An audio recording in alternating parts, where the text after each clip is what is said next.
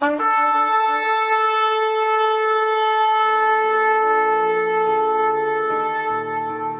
拜是本分，敬拜是机会，敬拜是恩典，敬拜是与神共享天伦。齐来敬拜。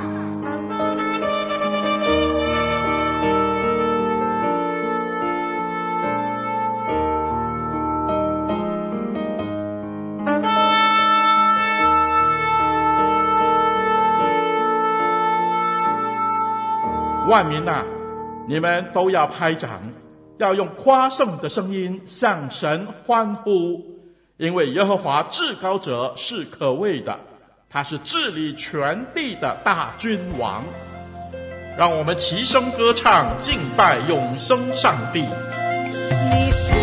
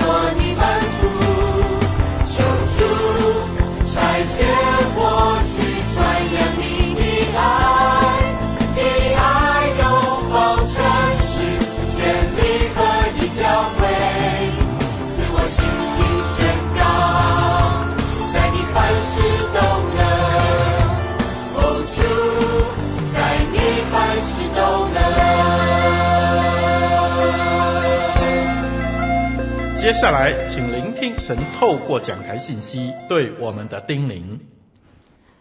各位弟兄姊妹平安，很高兴我们又来到这里这个平台，一起来敬拜我们的主。还没开始之前，让我们一起来祷告。主耶稣，我们感谢你，让弟兄姊妹能够聚集在这里敬拜你。求你赐给我们一颗谦卑受教的心，透过你的话语，请你来造就我们。圣灵就请你来做教导的工作。我们这样祷告，是奉耶稣基督的圣名，阿门。我今天要分享的主题是安逸沉睡的教会哦。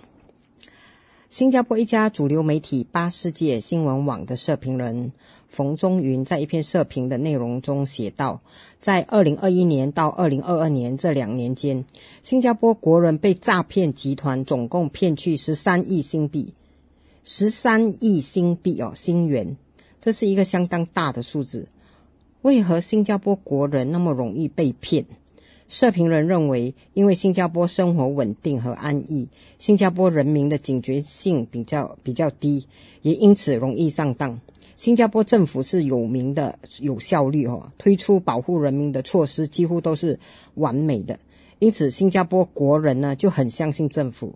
太过相信政府治理下的新加坡一定是太平盛世的，不会有人敢行骗，不不不会有人敢出来行骗的。所以，当有人假扮政府部门打电话给他们的时候，他们就马上相信这些人，并拱手把钱送上。这是现今世代一个例子哦，因着一个国家政政局安逸稳定，反而让国人哈警觉性放松。而在世界历史上，有很多类似这样安全稳定的国家或城市，其中有一个城市呢，也是很安全和稳定。这城市呢，出现在圣经里面，这个就是启示录的撒迪城市。今天我们要了解一下，在撒迪城市里的教会哈，我们一起来读启示录三章一到六节。你要写信给撒迪教会的使者说：那有神的七灵和七星的说。我知道你的行为，暗明你是活的，其实是死的。你要警醒，坚固那剩下将要衰微的，因我见你的行为，在我神面前没有一样是完全的。所以要回想你是怎样领受，怎样听见，又要遵守并悔改。若不警醒，我必临到你那里，如同贼一样。我几时临到，你也绝不能知道。然而，在撒狄，你还有几名是未曾污秽自己衣服的，他们要穿白衣与我同行，因为他们是配得过的。凡得胜的，必穿这样穿白衣，我也必不从生命册上涂抹他的名，且要在我父面前和我父众使者面前认他的名。圣灵像众教会所说的话，凡有耳的就应当听。启示录。啊，第二章、第三章，特别是第二章、第三章，是耶稣写给小亚细亚，也就是现今土耳其期间教会的书信。这是耶稣透过约翰的手写的信，按圣经里面的顺序哈，写给撒迪教会的书信排在第五个教会。撒迪呢，这个城市是古代吕底亚王国的首都，后来啊，撒迪呢就被啊亚历山大大帝占领，成为了希腊帝国重要的城市。特别是在敬拜雅典女神方面，成为一个敬拜中心哦。在第一世纪的时候，萨迪就像其他小亚细亚的城市那样，萨迪这个城市呢，也有很多拜偶像的活动存在哦。萨迪城市是一个很安全的地方。萨迪的地理环境很特别，因为城市的一半是位于高达一千五百尺的悬崖上面哦，而城市的另外一半呢，则是在悬崖下面。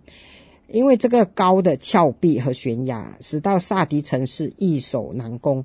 如果有人有敌人攻击，哈，住在山下的居民就会马上逃去悬崖上面的卫城，以保安全。而卫城是建在山崖上面，有军兵看守。希腊啊，希腊哈有一个古啊古代的一个俗语啊，就说征服萨迪的卫城。这句话的意思呢，就等于相当于在说不可能的意思。征服萨迪的未成，等于他的意思就是不可能，因为萨迪城城市真的很难被攻下，几乎不可能被攻下。因为它是一个安全的城市，哈，萨迪城市的市民也是和平相处的、相安无事的城市。根据一些圣经考古学者呢，详细考察萨迪城市的废墟，他们考察了这城市犹太人会堂的建筑特色，还有当地的一些建筑物的考古资料，推断这城市不同信仰的人民全部都能和平相处。萨迪教会呢，并不像其他小亚细亚的教会那样啊，他们这些教会都受到信仰的逼迫嘛。可是，在萨迪呢，这个城市的罗马政权呢，非常尊重基督徒的信仰，非常尊重基督教会哦。当然，他们也是包括尊重其他宗教信仰。在萨迪城市呢，没有逼迫基督徒的事件存在，在教会里面呢，也没有异端邪说。或者是对信仰有妥协的事情存在，所以撒迪教会呢，几乎可以说是信仰正确、没有患难、没有异端的教会。这样子的教会哦，真的是看起来很完很完美哈、哦。在启示录中啊，七个教会当中，撒迪教会是位于最安全的城市，处境也最好的。但是哈，很特别的，就是很讽刺的，就是耶稣在启示录对撒迪教会的责备却是非常的严厉。耶稣对撒迪教会没有一句称赞的话。我们来一节一节读这个启示录三章一到六节，来了解为何耶稣要那么严厉责备撒迪教会。先来看第一节。耶稣在写给七间教会的书信中，都会开头的部分会介绍自己啊，给自己一个自称。在写给撒迪教会的书信也不例外。他说他拿着七灵和七星啊，手拿着七灵和七星。其实耶稣在写给以弗所教会的书信里面，耶稣也说他是手拿七星啊。七星指的是七间教会的使者。也就是代表七间教会啊，七间教会使者就是七星。那写给撒狄呢，就说不止七星，而且还拿着七灵啊。什么是七灵呢？约翰呢后来在启示录第五章就有提到，他说有提到七灵哦。他说我又看见宝座与四火物，并长老之中有羔羊站立，像是被杀过的，有七角七眼，就是神的七灵，奉差遣往普天下去。因此呢，七灵呢就是七角和七眼，七灵就是奉差遣往普天下去做观察工作的。约翰应该是引用了旧约以以以撒撒迦利亚书第四章十节所说的神的七眼遍察全地，这边写道，所以七灵就是七角七眼。耶稣握有七星，守护教会的天使；耶稣也握有七灵，他可以去全地遍察全地教会的情况。任何事情都瞒不了耶稣。暗明你是活的，这句话的意思是指萨迪的教会呢，看起来很活跃。根据外人给予萨迪教会的评语，这教会是有正确的信仰。但耶稣说，实际上他们是属灵生命是死的，他们内在的生命没有圣灵的能力在里面。为何会这样呢？呃，圣经学者、历史学者研究萨迪教会的问题呢，是在于因为没有任何的逼迫，没有异端的困扰，以至于信徒们都安逸于这样的教会生活，太幸福了，没有任何的压力。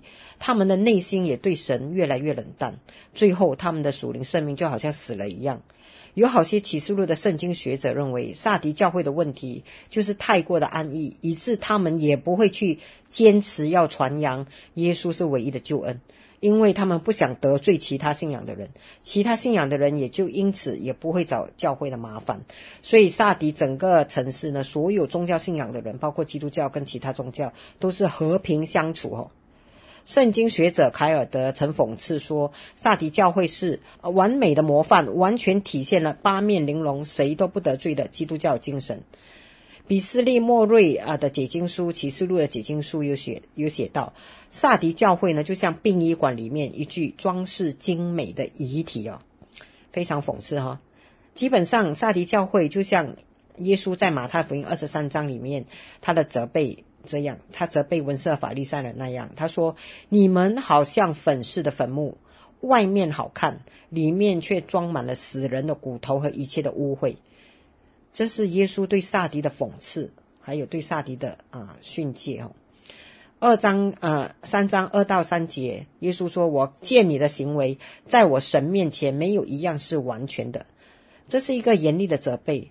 他们啊，即使他们的教会啊有着活力四射又有名声的事工，但是耶稣手握七灵，他遍查这个教会所有的人心，他评断教会呢，不是透过外外面的人对教会的评价，他评断这个教会是因为他鉴察人心。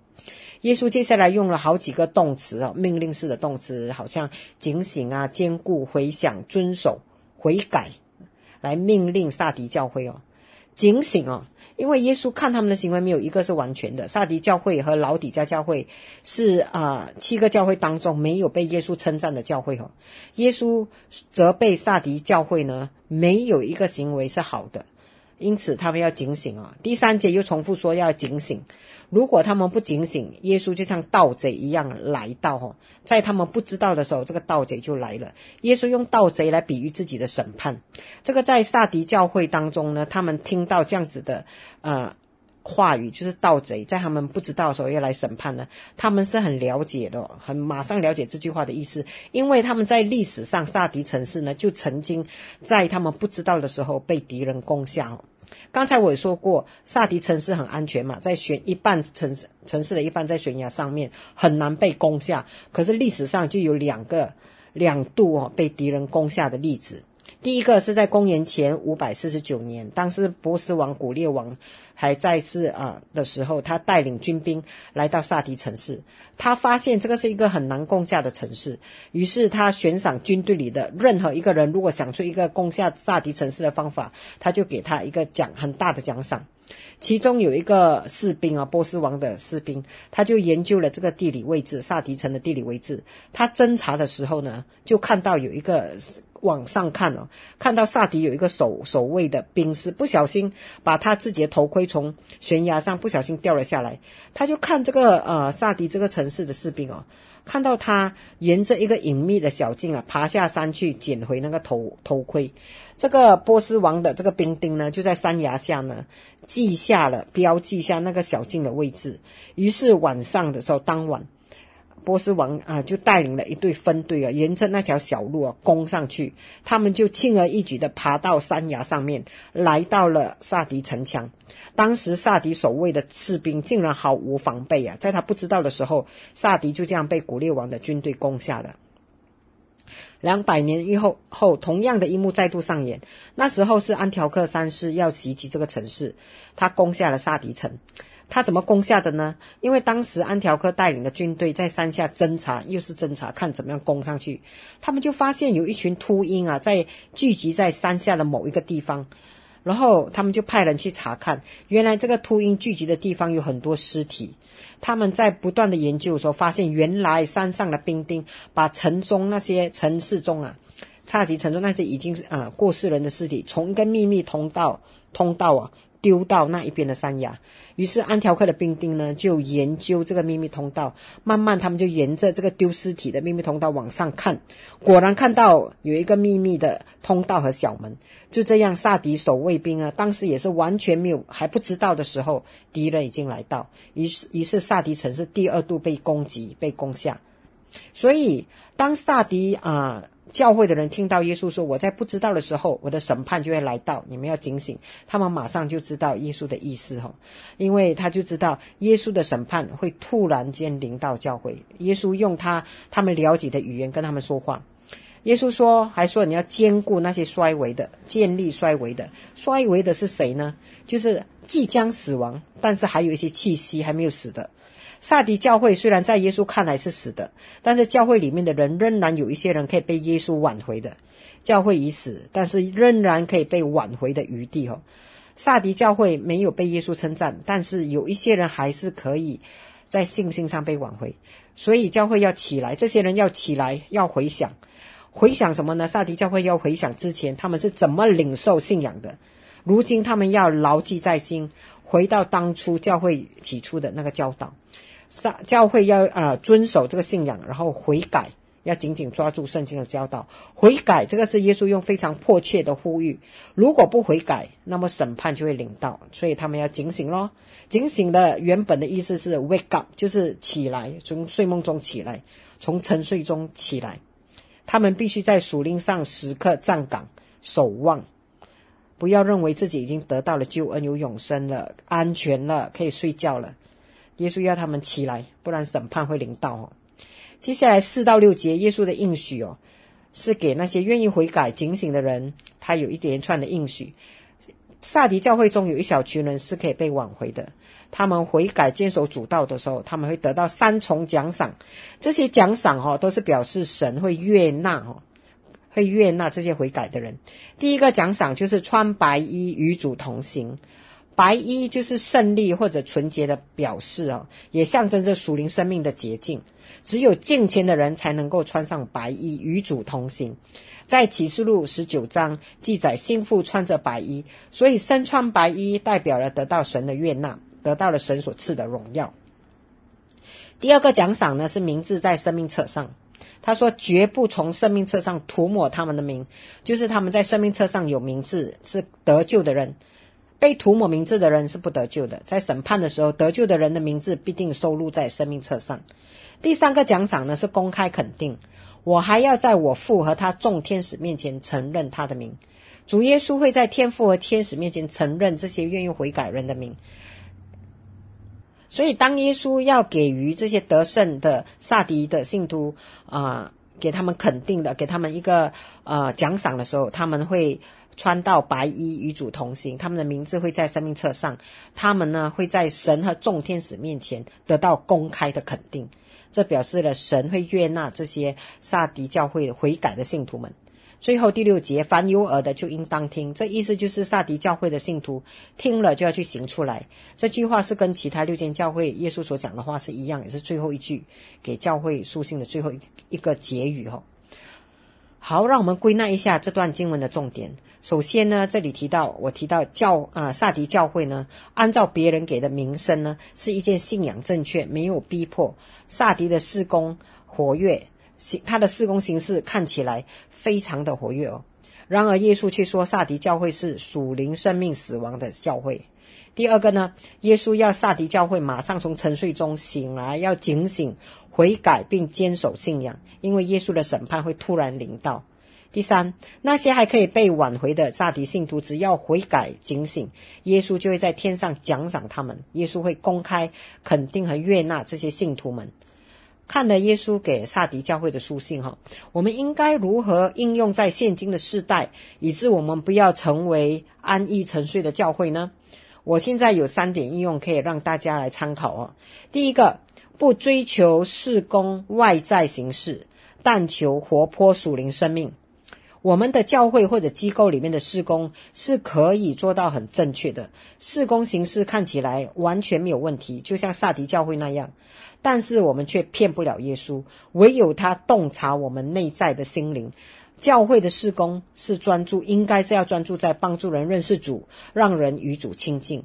可是现在很多教会的事工或者机构的事工变得只看重外在形式，而忘记了属灵生命。哈，我曾参与过宣教士创办的学校的教导工作，我是那那个宣教学校的老其中一个老师。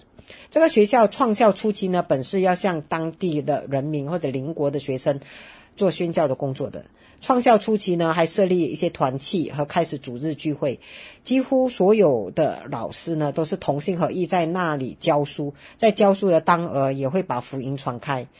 在创校多年过后的学校，慢慢的校方开始追求学生学术表现，团契和教会的主日呢，成为一种形式。他目的是要向那些支持者说，支持者，有支持这个教会的那些啊、捐款者说明，校学校呢仍然有在做传福音的施工，但实际上这些团契和组织聚会呢，成为了学习英语的场所。慢慢的，只有那些功课好的、英文好的学生才参加。在聚会当中，福音信息放在一边，搁置在一边。学校呢，也只是变成追求学生学术成绩的一个名校。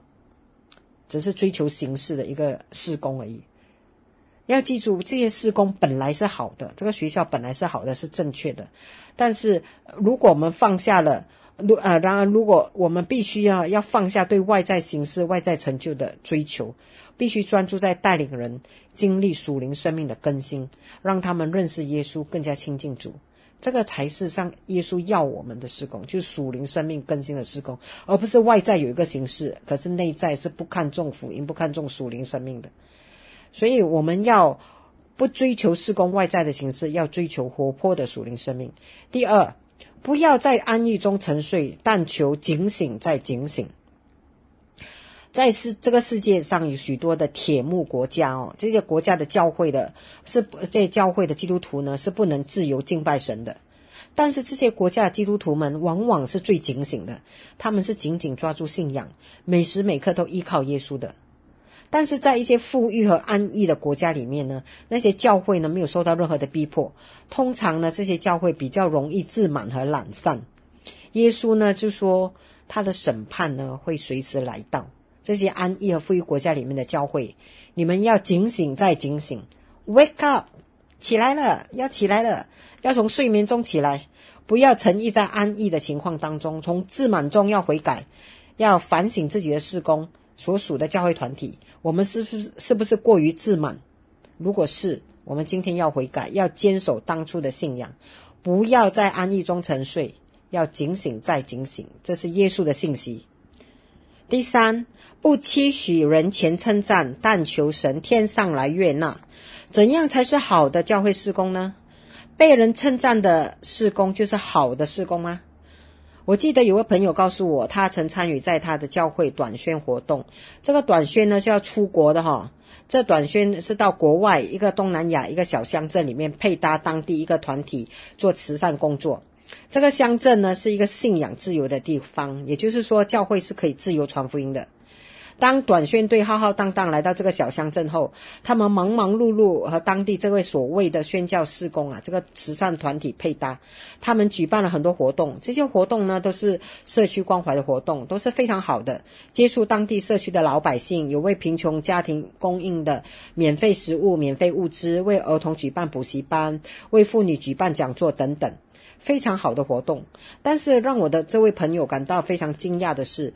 所有短宣队员都不能说自己是基督徒，也不能说这是教会资助和举办的慈善活动。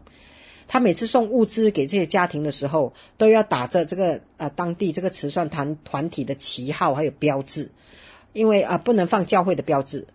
这个乡镇呢啊、这个所有的受益人啊根本不知道这么多年来都是教会奉献的物资，更不用说是听到福音了。这姐妹还说，那些被惯性的人根本没有听过耶稣是谁。这个教会为了讨好这个慈善组织，他不愿意得罪这个组织，因此多年来都没有好好利用这个做见证的机会，为主做为主做见证哈。做慈善帮助贫穷家庭是好的，耶稣也命令我们要关心孤儿寡妇及贫穷人士。但是最终我们做这这些事工的最终啊，我们必须要高举耶稣的名，要让人知道因着神的爱。基督徒把耶稣的爱传给他们，把物资给他们，因着耶稣的爱啊，神的儿女在做任何事工的目标啊，就是把人带到耶稣面前。也许在这个过程当中，我们会不知不觉冒犯了一些人，他们不愿意相信耶稣的人，他们觉得被冒犯，他们这些人也可能会远离教会。但是无论如何，我们都要高举耶稣的名，神也早已预备好了，有一些人会相信他的，我们只管传扬他的名。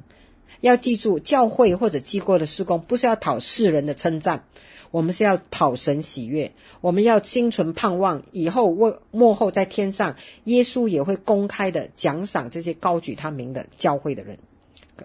他名的教，我们不期许人前称赞，但求神天上来悦纳。撒迪教会呢，是七间教会当中位于环境最好、最安定的地方，但是被耶稣责备的也是最厉害的教会。撒迪教会在安逸中不愿意得罪任何的人，以致他们不愿意传扬耶稣。从撒迪教会的教训，我们学习到：第一，不求事工外在形式，但求活泼属灵生命；第二，不要在安逸中沉睡，但求警醒再警醒；第三，不期许人前称赞，但求神天上来悦纳。我们一起来祷告：主耶稣，我们感谢你，透过这个撒迪教会来提醒我们。我们真的是，呃，很多时候我们、呃，真的需要悔改，因为我们常常会想要追求外在的形式，但是我们忘记了要高举你的福音，要看重我们属灵生命的活泼。主啊，求你赦免我们，因为我们很多时候在安逸中沉睡。我们需要警醒再警醒，因为你的审判即将即将会临到。主啊，我们的祷告，求你让我们能够不求人前的称赞，不要怕得罪人。我们愿意的高举你的名，愿意的宣扬你的福音，即使有些人会觉得被冒犯，但我们要求的是，主啊，你在天上以后你会公开的来悦纳我们，你会公开的来称赞我们。主啊，让我们只求你天上的悦纳，天上的称赞。谢谢你听我们在你面前的祷告，奉耶稣基督的圣名，阿门。你是自家的大能，重家赎回我灵魂，你恩典是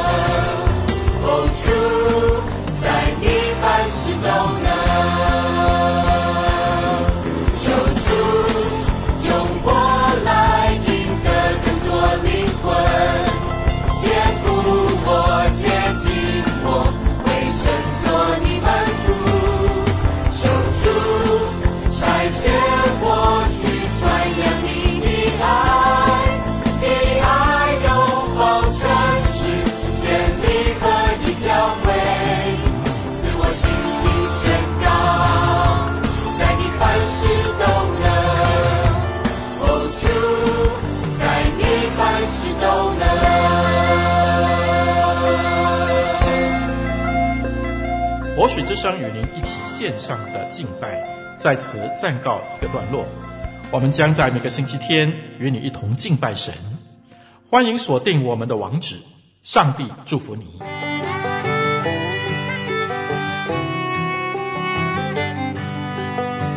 相约下个主日，齐来敬拜。